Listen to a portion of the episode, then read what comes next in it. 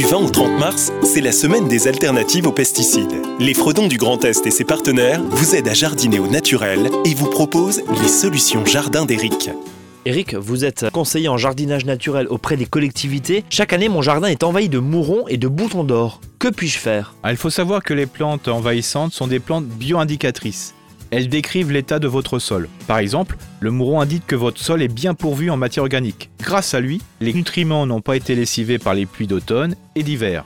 Ce sont de véritables engrais verts naturels. Donc c'est plutôt des plantes amies? On va dire ça. Alors pour éviter leur invasion, un paillis de feuilles mortes est à déposer à l'automne. Au printemps, selon le style du jardinier, il est possible de repiquer choux, tomates, courges directement dans le mouron. Un complément de tonte de gazon ou de broyat de déchets verts renforcera l'action du paillis. Le jardinier peut décider de les enlever. Donc, si elles ne sont pas montées en graines, il peut les utiliser comme paillis ou les déposer sur le tas de compost. Donc c'est vraiment des plantes utiles? Oui, il faut dire que la plante la plus efficace dans vos jardins, c'est la mauvaise herbe. Pourquoi négliger son action favorable pour le sol et la biodiversité? Vous nous avez appris, Eric, comment voir d'un meilleur œil ces plantes envahissantes qui sont finalement des plantes utiles et amies des jardiniers.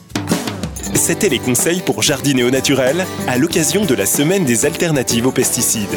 Ateliers, conférences, projections de films, retrouvez le programme complet sur sap-grandest.fr.